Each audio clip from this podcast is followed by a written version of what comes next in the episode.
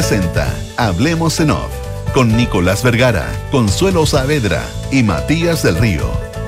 Auspicio de Banchile Inversiones, Cervecería AB InBev, All New Mazda CX60, ATS, Seguro Laboral, Universidad Andrés Bello, acreditada por seis años. Activa Inmobiliaria, si se vive mejor, se arrienda mejor. GTD y sus soluciones digitales. Mita Rentacar, leasing operativo y renting. Clínica Alemana. AFP Habitat. Digitaliza el área de recursos humanos con Talana. Y en consorcio estamos contigo en tus pequeños y grandes proyectos. Duna. Sonidos de tu mundo.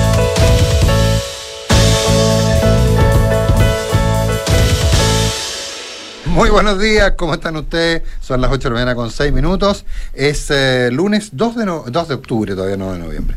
2 de octubre, ¿cómo se nos va el año? 2 de octubre del año 2023. Eh, ¿Cómo estás, Consuelo, Matías? ¿Cómo están? Consuelo Nicolás, muy buenos días.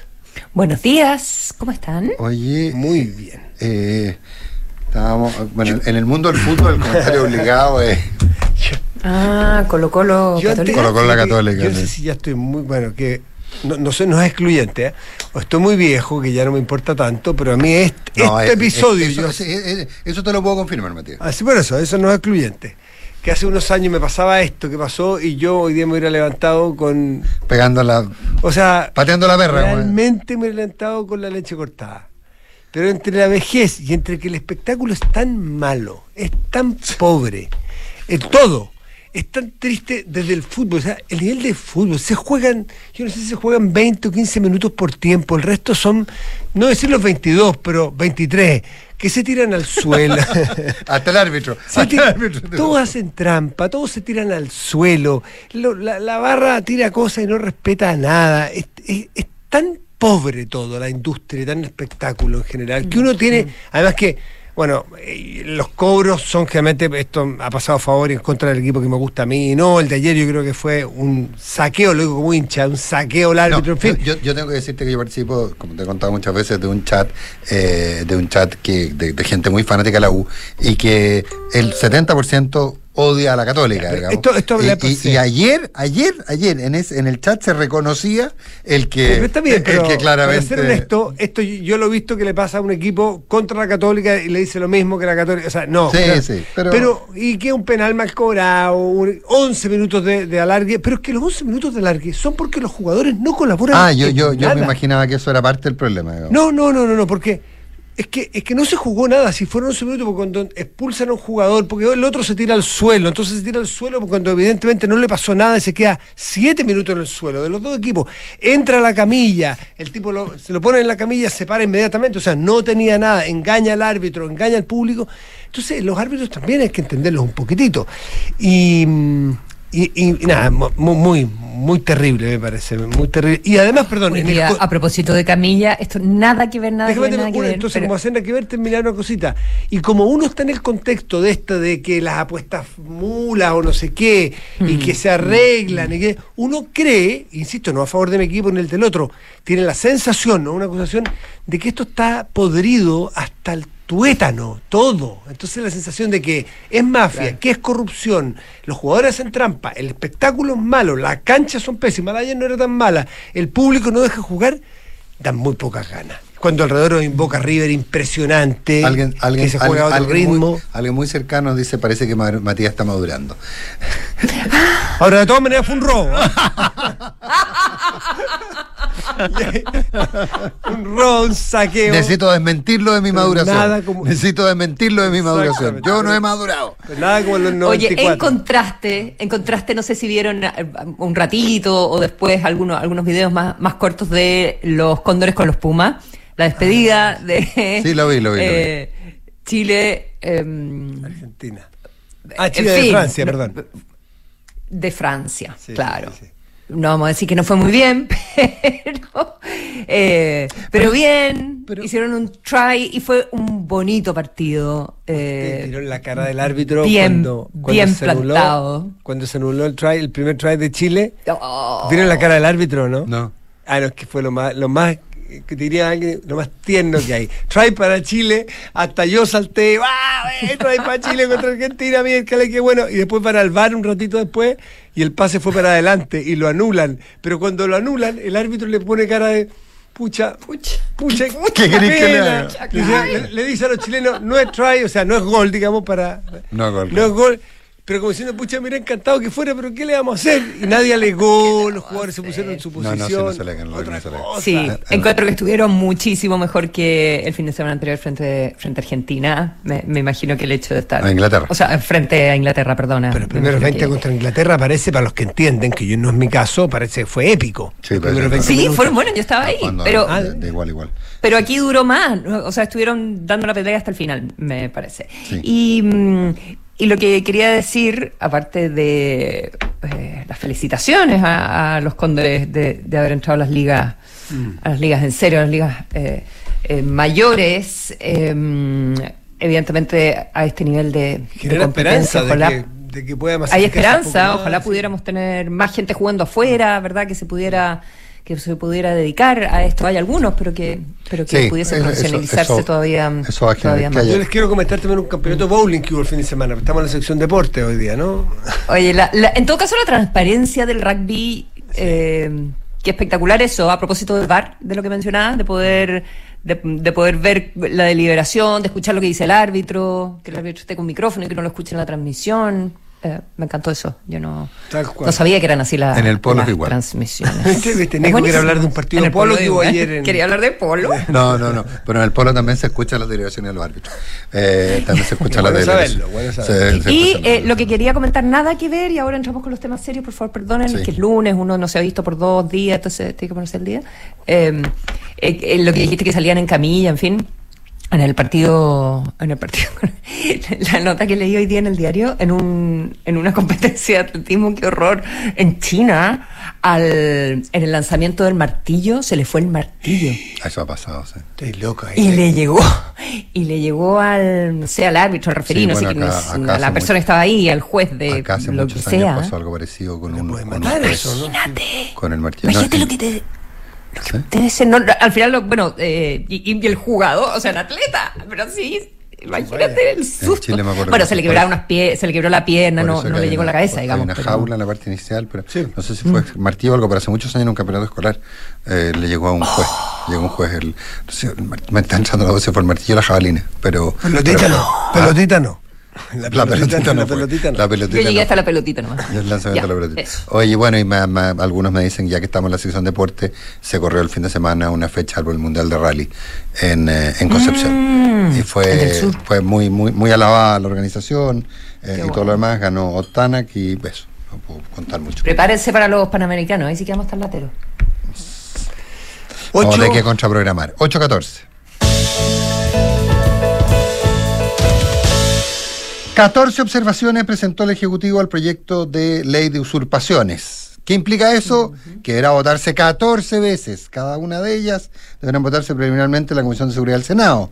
Ahí es donde parte la, la tramitación. Entra por el Senado. Ah, eh, pero, pero ojo, hay un riesgo ahí y es el- el- y aquí es donde hay algunos que dicen, aquí los mal pensados sostienen que hay una estrategia y que tiene que ver con que antes de poner en votación el fondo, eh, eh, Felipe Cas, que es el presidente de la Comisión de Seguridad del Senado, deberá, eh, podría, no está obligado, él, eh, es su facultad solicitar que se pronuncien a la- a- acerca de qué tipo de veto es cada uno de ellos. Eh, por ejemplo, porque eh, sí, calificarlo, es decir, a ver, este, esta, esta indica, esta, esta, ¿cómo se llama? Observación. Observación. Es, es un eh, es un voto aditivo, es un supresivo o es un sustitutivo. Eh, pero, pero, pero, eh, pero, pero se supone que hay cuatro aditivos y hay cinco sustitutivos. Pero, ¿cuál es el punto? Dependiendo de lo que sea, es el qué tipo de votación se requiere. Entonces, si se rechaza, se necesitan, perdón, si se aprueba, se necesitan dos tercios para rechazarlo. Pero si se rechaza, Eso explica en la técnica. Claro. El, el veto, si fuese uno, esto es la técnica general, si fuese un veto, lo que está haciendo es el Ejecutivo es insistir, ¿no sé? O sea, está, Claro. está volviendo con un. Con, con un con Claro, una- lo que hizo con fue- un, Quiere hacer cambio, Con un proyecto. O sea, se aprobó el proyecto. el Ejecutivo no lo promulga y veta esto. Para impedir ese veto, necesita el Congreso dos tercios. Como es muy difícil, lo más probable es que el veto pase y quede vetada la ley. Pero lo que pasa es que, mira, no, se puede, yo entiendo que algunos se pueden rechazar por mayoría simple. El punto práctico es para que quede la norma original, la que había aprobado, ahí requiere dos tercios. Para aprobar la norma original. Porque si no, no hay ley. No hay pero- ley en ese aspecto nomás. en ese aspecto. No hay artículo. Claro. Entonces, eh, por ello es, re- eh, es tan relevante el contenido de los vetos aditivos. Eh, son cuatro los aditivos. Si son rechazados, lo que, si se rechaza el veto, O sea, lo si- que habría o sea, si es. logra los dos tercios. Claro, en el caso del aditivo, ojo. O si logran los quórums. Espera, momento. En el caso del aditivo, si son rechazados, es mantener artículo aprobado antes por el Congreso. Y, los, y, el- y- y entre estos, precisamente, entre los aditivos, es decir, que son adiciones, se encuentra el tema de los 61 días. Es decir, cuando se trata de aditivos, ahí basta con, si se rechaza el veto, Queda completo. queda, queda la norma tal cual como estaba. Entonces, hay quienes dicen, el gobierno lo que hizo fue presentar la norma de, para dejar tranquilo al PC y a, y a ese sector. La presenta, pero sabe que no va a pasar Sabe y que que, no va va a quedar eh, y que va a quedar la otra. Y que va a la, quedar la la que, otra. la que venía. Bueno, y claro, todo lo que tiene que ver con si es cárcel o no es cárcel, que es lo que tiene Claro. enojado a la oposición en este minuto, porque la oposición sí se había allanado a que definieran lo que tenía que ver con la, entre comillas, eh, Claro, bueno, y- no es autotutela, pero la legítima defensa. Eh, de defensa hasta cuándo tú podías defenderte de Claro. la Y- y, usurpación. y en ese, y en ese el gobierno lograría hacer su punto, no en el otro. Claro. No en el otro. Exacto. Y la oposición está llana, Sí. y estaba llana, a, a lo que, a la, la legítima defensa privilegiada, que para el gobierno Atenuarla. es autotutela, Atenuarla. entregarla. Atenuarla. Entonces atenuarla. lo que yo ayer conversé con un parlamentario, Une parlamentario. parlamentario de, de gobierno, que decía, no, es que claro, es que no, esto es autotutela de todas maneras. Pero la verdad, reconozcamos, en una conversación que había más personas, que el gobierno se pasó un poquitito de largo, poniéndole 14, eh, porque bastaba con el problema, ¿no es cierto? El problema, que es la Sí. supuesta autotutela, porque, No, es que interpretativa. Pero claro, ahí es donde entonces dicen, eh, ahí hubo presión para el gobierno, presión desde la izquierda del Partido Comunista probablemente, en aprovechar de echarle con loya, o sea, meterle más Claro. cosas, porque ahí en la conversión uno ve que la derecha está, está dispuesta a entregar la autodefensa privilegiada, la legítima defensa privilegiada, pero solo eso también los, de los parlamentarios de gobierno. No olvidemos, porque esto es requete importante, que este es un proyecto que superó el Congreso, o sea, pasó por el Congreso, fue aprobado en el Congreso con votos de parlamentarios de gobierno. Por eso es que no era tan fácil esto, no es un asunto unos No, contra otros. exacto. Entonces el gobierno, en ese sentido... Sí, eh, yo, bueno, yo una de las cosas que, y, y en ese sentido, por eso, y, y- y ahí es pura política, o sea, quienes dicen el gobierno la hizo, está aplicando la técnica del judo, está usando la fuerza del otro para conseguir una victoria propia, una victoria con lo suyo. Ahora, lo que generó mucha molestia en la oposición fue esta calificación que hizo la ministra Toá y que entiendo que está en el texto, que es de la usurpación pacífica. Eh, eh, eso es una aberración, lo que todo el mundo dice es una aberración, o sea, eh, porque... eh, La Constitución dice, no, es que se mantiene cárcel cuando es violenta la usurpación. Claro. que es una forma de decir, ¿hay usurpaciones que no lo son? Claro, o sea, el- y el punto, y ahí hay quienes sostienen que hasta desde el punto de vista legal, desde el punto de vista de la doctrina, está clarísimo que no existe, sino es que, acuerde que, por ejemplo, para calificar un delito de hurto es con violencia en las cosas o en las personas. Entonces, hay violencia cuando tú te saltas o rompes una chapa. ¿ah? Eh, y, y entonces, y, eh, que, que eso de, de pensar que una usurpación podría ser no violenta era como que nos pasamos de la raya. violento. Claro, el pero de hecho. alguna manera, de alguna manera el gobierno necesitaba hacer la distinción entre cuáles llevaban cárcel y cuáles no llevaban cárcel. O sea, Claro, claro, pero el punto era que cómo te- te- determinas que algo no es que algo no es violento. 8 de la mañana con 20 minutos. Oye, eh, hubo elecciones en eh, Revolución Democrática. Ganó la lista única con el 89% de los votos. Eh, votaron 1.151 personas. Eh, yo entiendo que era o es el partido más importante del Frente Amplio. Eh, en el caso del, para órdenes de magnitud, en el caso de la segunda vuelta de la votación de presidente en Renovación Nacional, votaron 10.026 personas, entiendo que en la primera fue bastante más. 17. 17 presencial. 17.000 y presencial. ¿Aquí fue presencial o...? No, no, no, fue por... Eh, fue, telemático. ¿Ah? ¿Fue por teléfono Sí, sí, o por por- eh, digital? sí. Sí, Pero lo de. RN fue 17 presencial. Mm. Y fue un fin de semana de, de uno de los fines de semana de lluvia duros en el Maule. Y en el caso de la elección del PPD, que también, también es una elección sin, sin oposición, digamos, eh, solo en la región metropolitana, votaron 1.619 y en total alrededor de 5.000. Eh, la verdad que Los partidos están...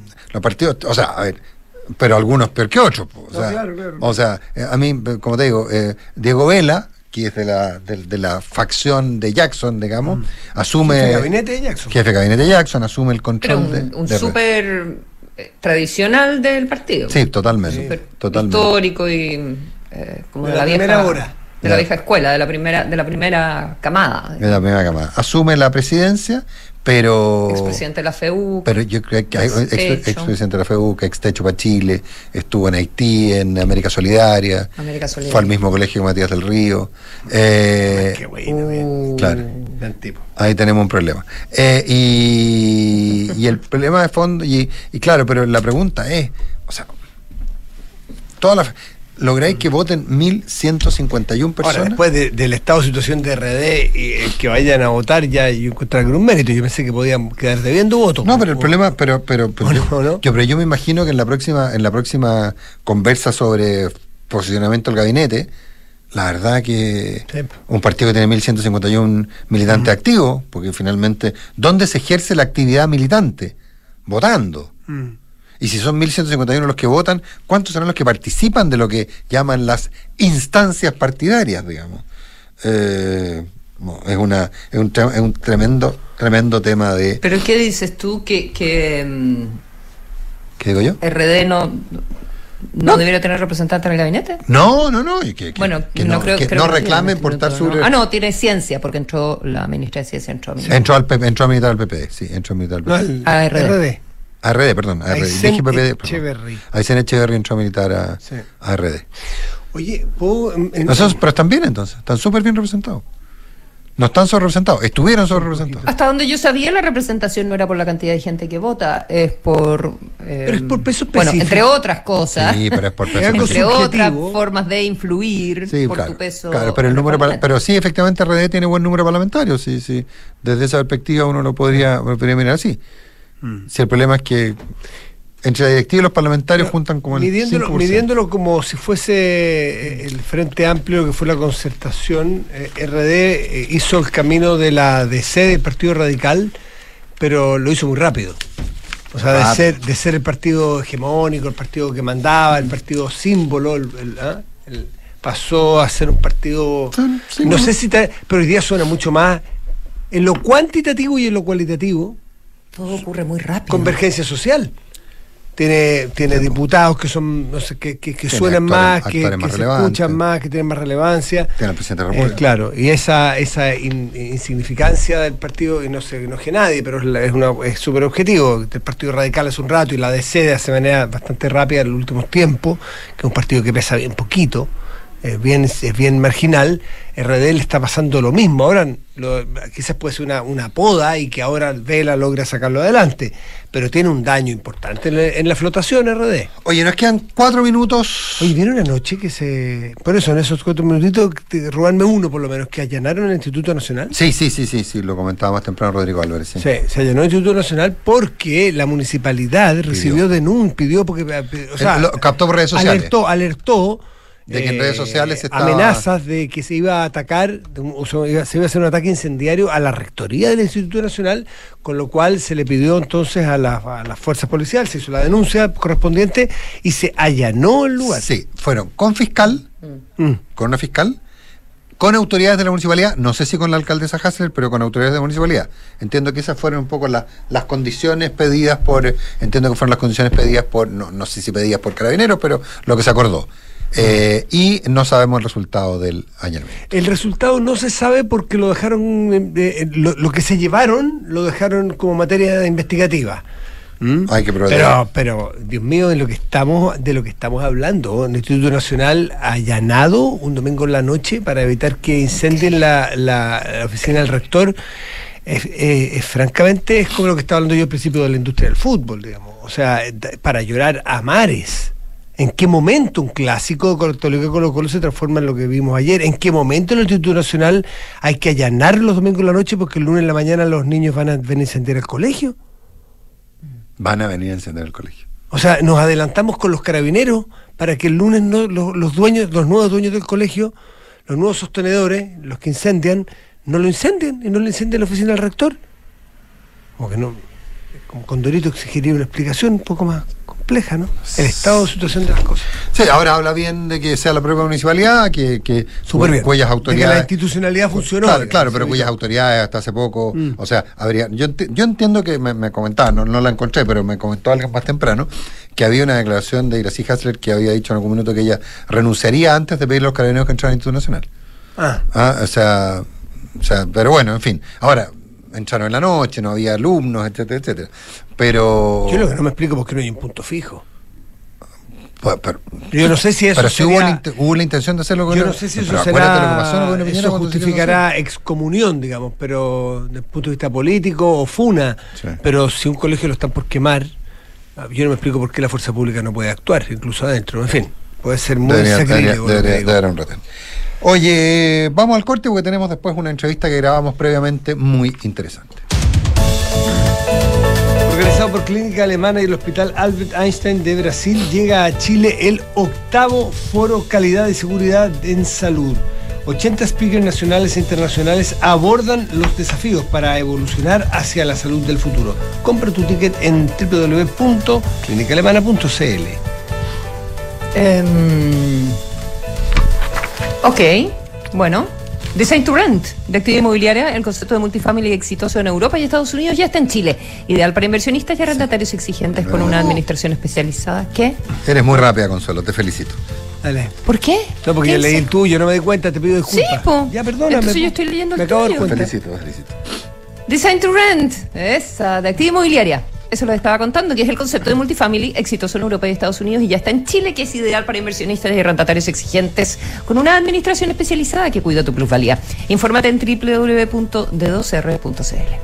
Y los amigos de GTE nuevamente nos sorprenden. GTE es distribuidor Starlink autorizado. Así, la mayor cobertura de fibra óptica se une con la mejor conexión satelital perdón, para brindar la más alta continuidad operacional a las empresas. En GTE hacen que la tecnología simplifique tu vida. Porque tus ahorros son tus ahorros. En AFP Habitat tienes la tranquilidad de que están y que los hacen crecer con la mejor rentabilidad. AFP Habitat, más de 40 años, juntos haciendo crecer tus ahorros. Ya empezó el Cyber Monday de Mita con hasta 50% de descuento en cupones de arriendo de auto para que disfrutes ese viaje con las de siempre, tu pareja o la familia completa. Además, con cada cupón de descuento acumulas millas Latam Paz. Obtén tu cupón en mita.cl. Hablar de inversiones para algunos puede ser un tema complicado, pero con el depósito a plazo online de Banco Consorcio, la cosa es más simple y además 100% online. Gana intereses invirtiendo fácil. Conoce más en consorcio.cl.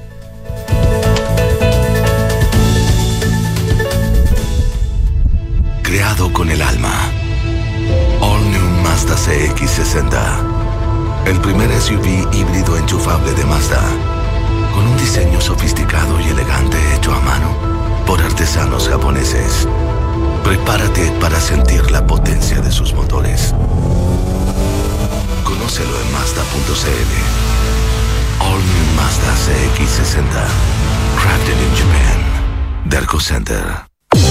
¿Sabes qué es Design to Rent? El nuevo modelo de inversión de activa inmobiliaria para quienes desean invertir a largo plazo y lograr independencia financiera con rentabilidad por sobre el mercado, basado en el concepto de multifamily, con éxito en Europa y Estados Unidos. Combina diseño más espacio, equipamiento especial para el arrendamiento y fácil mantención, y administración especializada que cuida tu plusvalía. Infórmate en www.d2r.cl. Design to Rent de Activa Inmobiliaria. Si se vive mejor, se arrienda mejor.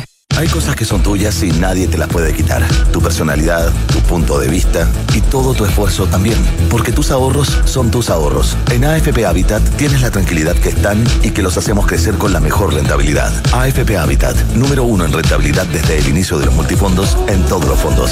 Rentabilidad real de la cuota de todos los fondos entre el 27 de septiembre de 2012 y el 4 de agosto de 2023. La rentabilidad es variable por lo que nada garantiza que las rentabilidades pasadas se repitan en el futuro. Infórmese sobre la rentabilidad de su fondo de pensiones, las comisiones y la calidad de servicio de las AFP en el sitio web de la Superintendencia de Pensiones www.spensiones.cl. En Cervecería AB InBev soñamos en grande para crear un futuro con más motivos para brindar. En Chile estamos hace más de 30 años con marcas legendarias como Corona, Budweiser, Stella Artois y Becker. Elaboramos nuestros productos con energía 100% renovable. Llevamos agua potable a más de 12 comunidades con escasez hídrica en el país y lideramos iniciativas de educación e inclusión laboral para mujeres y jóvenes. En Cervecería AB InBev, vamos por más. Conoce más en abinbev.cl. Somos GTD y sabemos que cada empresa, sin importar su tamaño, tiene múltiples necesidades. Por eso, diseñamos soluciones que se adapten a sus desafíos y, por sobre todo, que nos permitan poner nuestra tecnología al servicio de cada una de sus metas. En GTD, creemos en las empresas y las acompañamos día a día, porque en el camino hacia el éxito vamos juntos. GTD. Hacemos que la tecnología simplifique tu vida. Atreverse no es fácil, más cuando debes invertir. Pero cuando inviertes en Banchile Inversiones, no estás solo, estamos contigo. Porque creemos que invertir es para todos, no solo para expertos, para todos. Solo hay que atreverse. Invierte en tus metas, invierte en tus sueños. Estás en Banchile Inversiones. Atrévete a invertir. Descarga la app Mi Inversión. Banchile Inversiones. La marca Banchile Inversiones comprende los servicios prestados por Banchile Corredores de Bolsa CA y por Banchile Administradora General de Fondos CA. Ya comenzó el Cyber de Mita Rentacar. Entra a mita.cl y conoce las sorpresas que este Cyber tiene para ti. Aprovecha descuentos de hasta 50% en cupones de arriendos de autos y vuelve a viajar como un preparado. Mita Rentacar.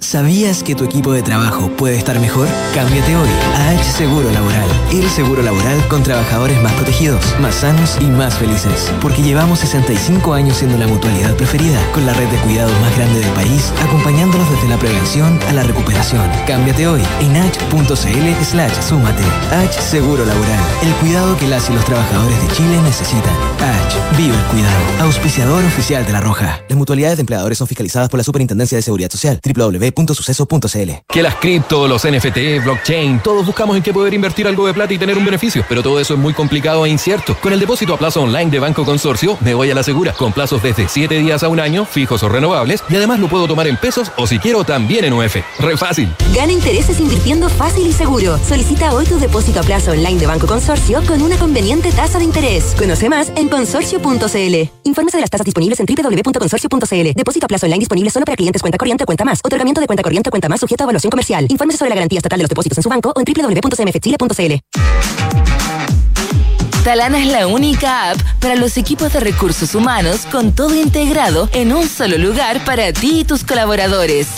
Talana es una plataforma amigable e intuitiva, con más de 7 años digitalizando las áreas de recursos humanos. Atrae, contrata, compensa, gestiona y evalúa a tu equipo desde un solo lugar y cumple los objetivos de tu empresa. Conoce más en talana.com. Hablemos en off. Nicolás Vergara, Consuelo Saavedra y Matías del Río están en Duna. Cámbiate a H Seguro Laboral. El seguro laboral para que tu equipo esté mejor en h.cl slash súmate. H Seguro Laboral, el cuidado que las y los trabajadores de Chile necesitan. Cotizar para el futuro siempre es bueno y complementarlo con APB es mucho mejor. En Banchile Inversiones quieren que conozcas la importancia del ahorro provisional voluntario. Ingresa a banchileinversiones.cl, infórmate y comienza tu APB ahora. Cervecería AB InBev cuenta con marcas como Corona, Budweiser y Becker. Elabora sus productos con energía 100% renovable y ha llevado potable a más de 12 comunidades del país y lidera iniciativas de educación e inclusión laboral. Conduce al siguiente nivel con el primer SUV híbrido enchufable de Mazda, All New Mazda CX60, crafted in Japan.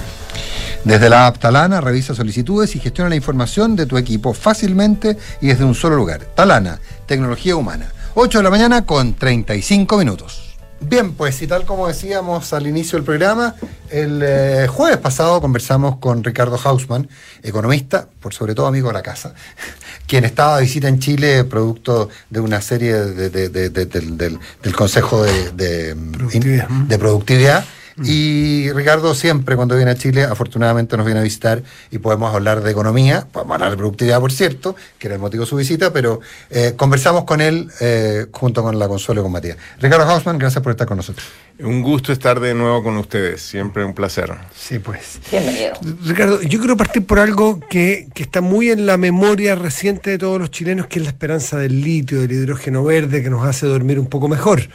Eh, pero tú, cuando te leemos, nos quitas un poquito el sueño y nos inquietas porque dice, entre otras cosas, que, Es el un hábito, que el hidrógeno, ve- que el litio hay que tener cuidado, se nos puede pasar rápido, lo hemos escuchado, pero que el hidrógeno verde es muy poco eficiente y que pueden aparecer cosas entre medio. Entonces, ¿por qué nos vienes a, a- a romper la burbuja? ¿En base a qué? A ver. No, yo creo que el litio y el hidrógeno verde son dos apuestas importantes para el país y, y creo que hay que, que tratar de sacarles el jugo y, y me parece excelente que existan y que mejor que existan a que no existan. Pero eh, muchas veces los países empiezan a, a repartir lo que todavía no han creado, ¿no? Eh, como pensar que el cheque ya está, como dicen los americanos, el cheque ya, está, ya viene en el correo, ¿no? Em, em, por un lado, o sea, es importante eh, tener la capacidad de aumentar la producción de litio eficientemente. Y, y para eso, a medida que vayan cambiando de salares, que van cambiando de cosas, la tecnología hay que adaptarla, hay que hacer el proceso más limpio, hay que hacer el proceso menos intensivo en energía, eh, hay, que, hay que ver cómo se va a ubicar el proceso, el- el litio entre las alternativas de almacenamiento de energía en el mundo. Y uno se hubiese pensado que en ese contexto eh, el país estuviese muy centrado en la discusión de los aspectos tecnológicos del litio, de toda la cadena del litio. Eh, y, y- y el énfasis no está mucho en cómo vamos a hacer nosotros para ser muy buenos en la tecnología. Sino quién es el dueño. Sino Que quién un, es el- poco, un poco lo que le pasó a tu país, a Venezuela, con el petróleo. Un super pic y aparentemente no aprovechó el vuelito que decimos nosotros. No aprovechó. Sí, sí, sí. No, pero, pero más que eso, efectivamente, cuando estamos diciendo dónde son más eficientes, qué vamos a hacer, cómo mejorar la cadena de valor, nos quedamos discutiendo en si el, el litio es concesible o no es concesible, si es del Estado o no es del Estado, si los privados pueden entrar o no en él, digamos. Exactamente. Eh, al final yo creo que lo que creo que va a terminar ocurriendo eh, es que le van a extender la, la concesión a SQM y van a entrar como socios de SQM, de modo que todo el conocimiento que ya está en SQM va a seguir y, va- y- y- y va a haber un conocimiento que se va a ir acumulando. Yo le enfatizaría mucho eh, todo el tema de I+D a estas cosas, porque eh, dije hace muchos años y lo recuerdo, que, que noto que en Chile hay muchas empresas extranjeras produciendo eh, em, cobre y, y no, no hay empresas chilenas en el exterior produciendo cobre. Y eso para mí me dice que los demás como que desarrollaron el know-how de cómo hacer buena minería y Chile no. O sea, y, y no, cuando digo Chile, no el Estado chileno, todo, todo o sea, no hay eh, empresas privadas chilenas, porque Anglo American, BHP son empresas privadas. Entonces, yo creo que eso tiene que ver con que esos países le pusieron más énfasis en I más D, de modo que tienen empresas más competentes, más capaces, mejor integradas incluso a su sistema financiero, porque la minería requiere mucho de financiamiento, etcétera. Y bueno, entonces de ahí salen cosas donde uno puede ganar dinero. O sea, Vale es una multinacional, Ecopetrol es una multinacional. eh, em, eh, eh, eh, Codelco no es una Codelco lo ha intentado sin éxito.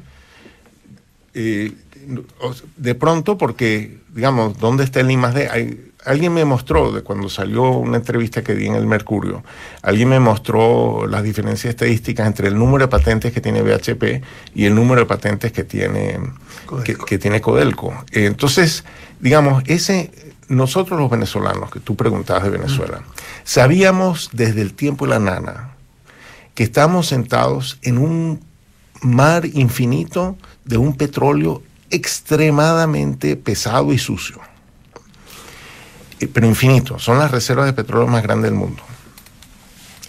Había que desarrollar la tecnología para ver cómo se saca ese petróleo, cómo se procesa ese petróleo. Entonces, bueno, eh, teníamos un, instituto de investigaciones que estaba abocado a eso y, y tratando de buscar cómo, cómo hacer esas cosas. Eh, bueno, en, por un quítame estas pajas, Chávez votó a 30 mil, 20 mil personas de la empresa industria petrolera, incluidos a todos los de, de- del centro de investigaciones.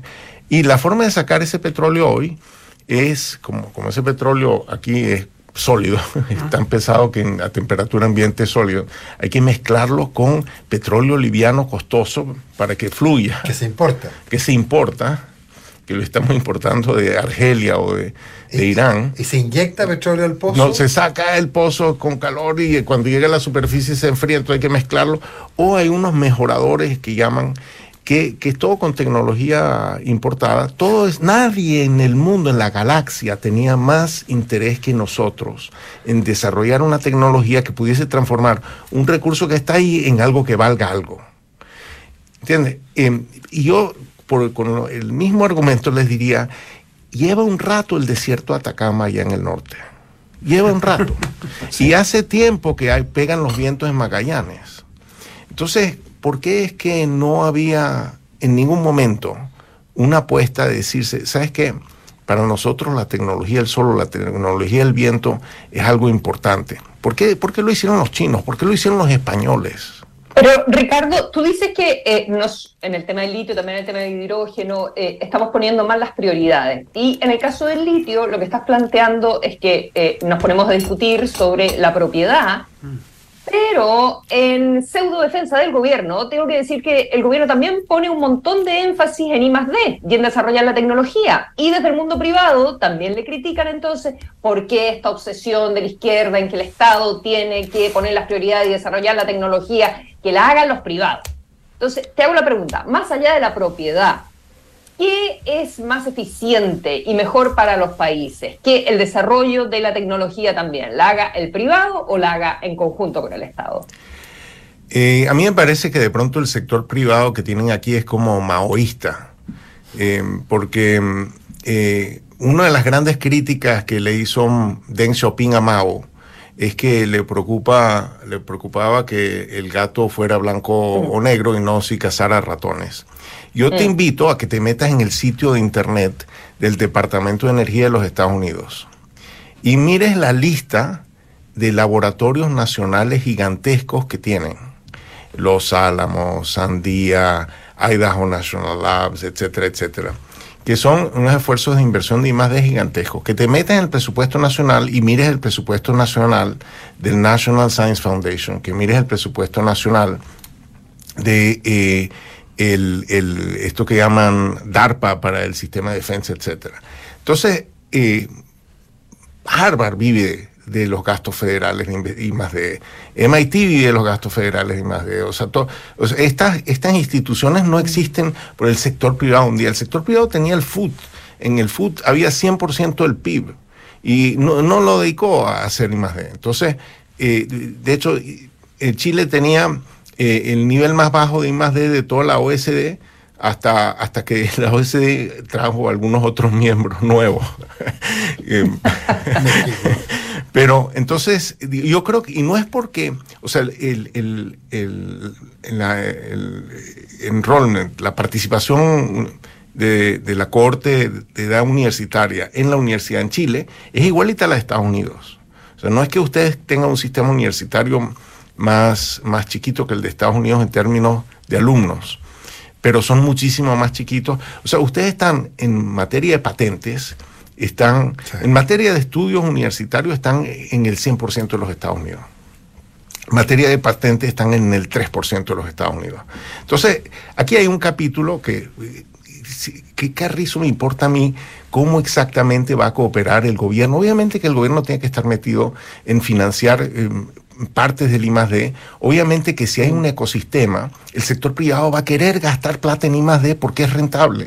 O sea, en Israel, el gasto privado en I+D es 5% del PIB y es hiper rentable. Y de ahí salen una cantidad de startups y esto, y el país recibe como 20 mil millones de dólares al año. Eh, Cambiar el diseño, los incentivos, cómo hacer para que Chile, al, al privado público, les interese el I+D. no está en nuestra vocación, no lo entendemos, ¿por qué? ¿Cómo lo ves tú? Bueno, mira, eh, yo creo que ahí, ahí eh, eh, de, de pronto hay que generar una, un ecosistema en que el sector privado piense que si gasta en I más D, de ahí eso no es un hueco negro, de ahí sale algo valioso. Y para eso también hay que ver si está instalada la, cap- la capacidad para hacerlo. Entonces, una de las cosas que diferencian, digamos, universidades como las de Harvard con universidades en América Latina es que eh, en América Latina eh, hay mucha presión para mantener baja la matrícula y la forma de mantener baja la matrícula es eh, contratar profesores o adjuntos o contratar profesores a los que los pones a dictar muchas clases. Eh, y entonces, claro, esos son profesores que tienen su trabajo por otro lado o que lo único que hacen es dar clases. A nosotros nos tienen limitados. No puedes dar más de dos clases al año, al año clases que duran un semestre. Yo doy clases. A ti en Harvard. Sí, sí. O sea, yo, cumplo con el 100% de mis obligaciones. eh, dan- dictando clases de septiembre a noviembre, septiembre, octubre, noviembre, yo dicto clases. Y esa es mi obligación docente, pero esperan que yo esté haciendo investigación, etcétera. O sea que en el manejo de mi tiempo, yo le dedico mucho tiempo a hacer más de. Segundo, estoy muy involucrado con traer recursos a mi laboratorio, el laboratorio de crecimiento, para yo poder hacer mis investigaciones y mis cosas. Entonces estoy muy insertado en una demanda que quiere que yo siga haciendo lo que hago. Entonces, eh, estoy metido en un, en un ecosistema. Yo creo que eso, es- ese ecosistema no está porque, por un lado, las universidades están muy centradas en docencia, menos en investigación, porque no les es negocio. Para que la, la universidad pueda financieramente tener profesores que se dedican a la investigación, tiene que tener unos flujos de caja que no sea la matrícula, que le permita pagar, ¿no? Y entonces atraer probablemente profesores distintos que puedan hacer más que dar clase. Ahora, pero, pero Estamos con Ricardo Hausman, sí. e- eco- economista, profesor de la Universidad de Harvard. Eh, eh, Ricardo, ahora, quería volver por un segundo a Codelco, porque, porque en el fondo me, me quedo dando vuelta, porque uno pregunta en la industria minera y se encuentra con que hay eh, ejecutivos y, y técnicos chilenos en muchas compañías alrededor del mundo, es decir, probablemente el capital humano sí funciona y sí en cierta medida lo exportamos, Eh, pero no tenemos a Codelco como aquel capaz de impulsar y más de. Bueno, finalmente también tiene que ver con qué es lo que le exige el Estado, que es el dueño a Codelco, el accionista mayoritario, y que básicamente le extrae gran parte, de lo- el total de, las utilidades que genera, él lo ha obligado a endeudarse y por lo tanto la libertad financiera de Codelco es bien relativa. O sea, finalmente también aquí el accionista mayoritario no ha puesto el énfasis que corresponde para no cargar la mano solo a Codelco, digamos, en esto. Finalmente yo creo que hay poca capacidad de Codelco de hoy día invertir en I+D a partir de que tiene un dueño que le dice, pásame todo lo que gana. Mira, yo creo que eh, has dado eh, la forma como yo em, volvería a decir lo que acabas de decir, es que eh, Codelco tiene un mal accionista. O sea que hay que hacer la crítica no tanto a, digamos, a los empleados de Codelco, sino al accionista de Codelco. Y el accionista del Codelco, yo diría que es un accionista eh, miope e impaciente. Es miope e impaciente porque quiere quitarle los dividendos hoy, eh, y no está demasiado interesado en, en- en la pregunta, si no le retiro los dividendos, ¿qué es lo que me va a poder pagar mañana? Si esta fuese una empresa, no, un, un accionista inteligente. Reinvierte. Un accionista inteligente le deja el dinero suficiente para maximizar el valor presente neto de lo que esa empresa valga con respecto a mi costo de oportunidad. A mí me parece que el gobierno chileno ha sido sistemáticamente miope y, y- impaciente y le ha quitado demasiado dinero a Codelco. ¿Y, y qué ha ocurrido? Que Codelco se ha achicado, pero que eh, la participación de Codelco en, los- en el fisco nacional es muchísimo más grande que los privados. O sea, eh, le quitas a, los- a- a Codelco la capacidad de producir eh, porque le quieres quitar muchos impuestos o, o muchos dividendos y como quieres mantener la producción de petróleo, a ese sí la De dejas cobre. que entrar De sin, sin impuestos. De cobre. De, de cobre, perdón. De cobre, es que estoy. No, venezolano. venezolano es demasiado fuerte. entonces, eh, eh, entonces, creo que una discusión interesante. Déjame decirte, Chile es miembro de la OSD. La OSD tiene unos principios de cómo se manejan empresas del Estado. Chile, eh, de pronto de jure, pero no de facto, sigue esos principios. O sea, eh, eh, Codelco debería tener más autonomía y Codelco decidir eh, cómo es que se reparten los dividendos. Pero esos dividendos se reparten con unos cálculos macroeconómicos de reglas fiscales y demás Mm. que coliden con el manejo inteligente de ministro en tu país, en Venezuela. Sí. Tú sabes que una cosa es la teoría y una cosa es lo que uno debería hacer y otra cosa son las necesidades del día a día en países, Venezuela no vamos a decir que era pobre, pero países latinoamericanos con miles de necesidades sociales del día a día. ¿Cómo se compatibilizan esas dos, esas dos necesidades? No, yo te diría que Chile es un país donde para ser ministro de Hacienda ah, tienes que tener un PhD en economía y, y los PhD en economía entienden perfectamente eh, que eh, tú tienes la opción de retirarle dividendos a Codelco y tienes la opción de emitir bonos. Y tienes que preguntarte cuál es más barato, cuál es más barato. Y lo que estoy diciendo es que retirarle, por, probablemente por mucho la historia de Codelco, el haberle retirado los dividendos a Codelco le sale más caro que haber emitido bonos. Y obligado a poder endeudarse, que, para que- otra que- que es, oportunidad, el- que es una, una tercera parte de lo mismo. digamos. exactamente. Ahora, eh, hidrógeno verde, eh, ¿cuáles son las luces de alerta que tú pones el hidrógeno verde? Mira, básicamente el, el- el reto es el siguiente. Ustedes tienen, el desierto de Atacama es el mejor lugar del mundo para irradiación solar. Magallanes es una maravilla para el viento. Lo que necesitamos es una tecnología que transforme eso en dinero, que pueda monetizar eso. Ahora, pero, pero hay, hay un proyecto, GIF, que es un proyecto que lo que busca es producir combustible sintético. Sí, me parece una genialidad. Pero lo que pasa es que ahora van a producir ese eh, combustible sintético en pequeñísimas cantidades, a muchas veces el precio mundial. Y, y la pregunta es si tú vas a escalar eso para hacerlo comercialmente, eh, si, si, si los números van a dar. Entonces, pero, pero antes de los números daría Pero que- me parece excelente que el sector privado esté gastando dinero en Chile para averiguar si es factible o no es factible. Pero, Pero- crees que la pero- idea original no va a funcionar, eso dijiste, el No. hidrógeno verde.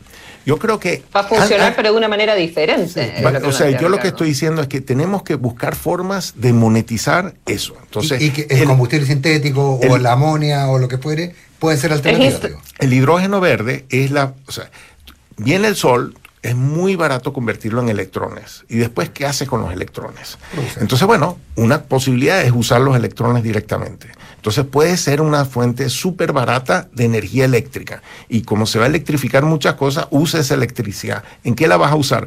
Bueno, el hidrógeno es una forma de almacenarla, si tú quieres. El amoníaco es otra forma de almacenarla. Bueno, el, el- el acero verde ya es una forma de procesarlo y usarla y entonces lo que estás exportando es acero usar, verde. usar energía verde para fundir acero, con lo cual se convierte en acero verde. Mira, en este momento el mundo está angustiado de que todos los minerales se están fundiendo en China.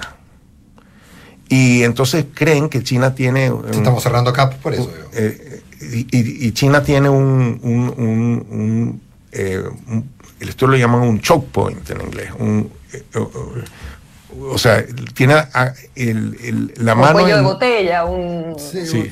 un, un acostamiento. Hay un cuello de botella. Sí, cuello de botella, sí. digamos, un cuello lo de botella. de arena, pero... un cuello de botella en eh, las cadenas de valor de muchos minerales porque todos se procesan en China.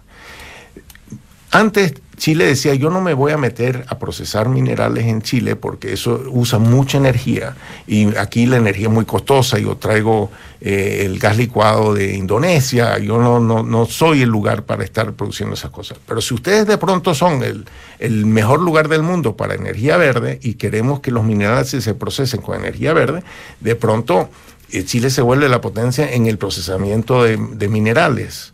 Eh, con esa energía verde, pero no va a ser a través de- del hidrógeno. O sea, pronto usa. eh, o, sea, lo que te quiero decir es: está, está la energía ahí. Hay que buscar los mecanismos de mercado que em, la moneticen de la mejor manera, dado lo que está pasando en el mundo y dado la tecnología. Eh, me parece excelente que haya ese proyecto eh, en Magallanes, para, porque el mundo va a necesitar, sobre todo, combustible de aviación verde para el futuro pero me parece que eso de pronto para el año 2035, 2040, eh, y me, me preocupa que, que tengamos, o sea, que el argumento en Chile sea, tenemos estas dos apuestas, el litio y el hidrógeno verde. Y me parece que eso, eh, o sea, yo creo que Chile puede hacer más que eso. Eh, hay otras cosas que Chile debe estar mirando. Y, y- los invito a que en un mundo tan cambiante con tantas oportunidades, que de pronto miren también otras cosas sin dejar de explorar estas y de pronto de, y de estar consciente que hoy el hidrógeno verde hoy no es rentable, que todo el mundo está pensando que en el futuro van a caer los costos y en el futuro va a ser rentable. Eso se traduce en que hoy muchas de estos proyectos en Chile que están tratando de hacerse no cierran financieramente porque para cerrar financieramente le piden un contrato de compra de largo plazo y nadie está muy entusiasmado en hacer un contrato de compra de largo plazo a dos, tres, cuatro veces el precio internacional del sustituto gris. Entonces, eh, están estas empresas que quieren, que están preocupadas de su imagen, su marca, Porsche, etcétera, y están haciendo estas actividades, me parece buenísimo que las hagan, pero eh, es un, o sea, yo no apostaría eh, todo, todo el futuro del país a que esto vaya a resultar. Si resulta maravilloso, sigan explorando, pero Claro, pero- empiecen a explorar pero- otras cosas. Pero es parte del camino que tú planteabas. Hagan apuestas igual, digamos. Sí, o sea, hagan apuestas. Claro, ahora eh, tendríamos, tenemos que hacer otro programa para hablar de, de cómo influye en todo esto la permisiología, pero porque también eso es un gran. E- Esa es una fuente fundamental de ventaja comparativa. Entonces, lo- lo- el, el estado de Texas le está ganando a todo el mundo porque tiene ventaja comparativa en su regulación. Y bueno, entonces eh, al sector privado chileno hay que decirle que parte de la ventaja comparativa de los países también es su gobierno. Es su gobierno. La política importa. Ricardo Hausman, un millón de gracias. Gracias, por Ricardo, como siempre. Gracias, por gracias. Eh, Consuelo Matías, ¿qué les parece que nos veamos mañana martes? Bueno,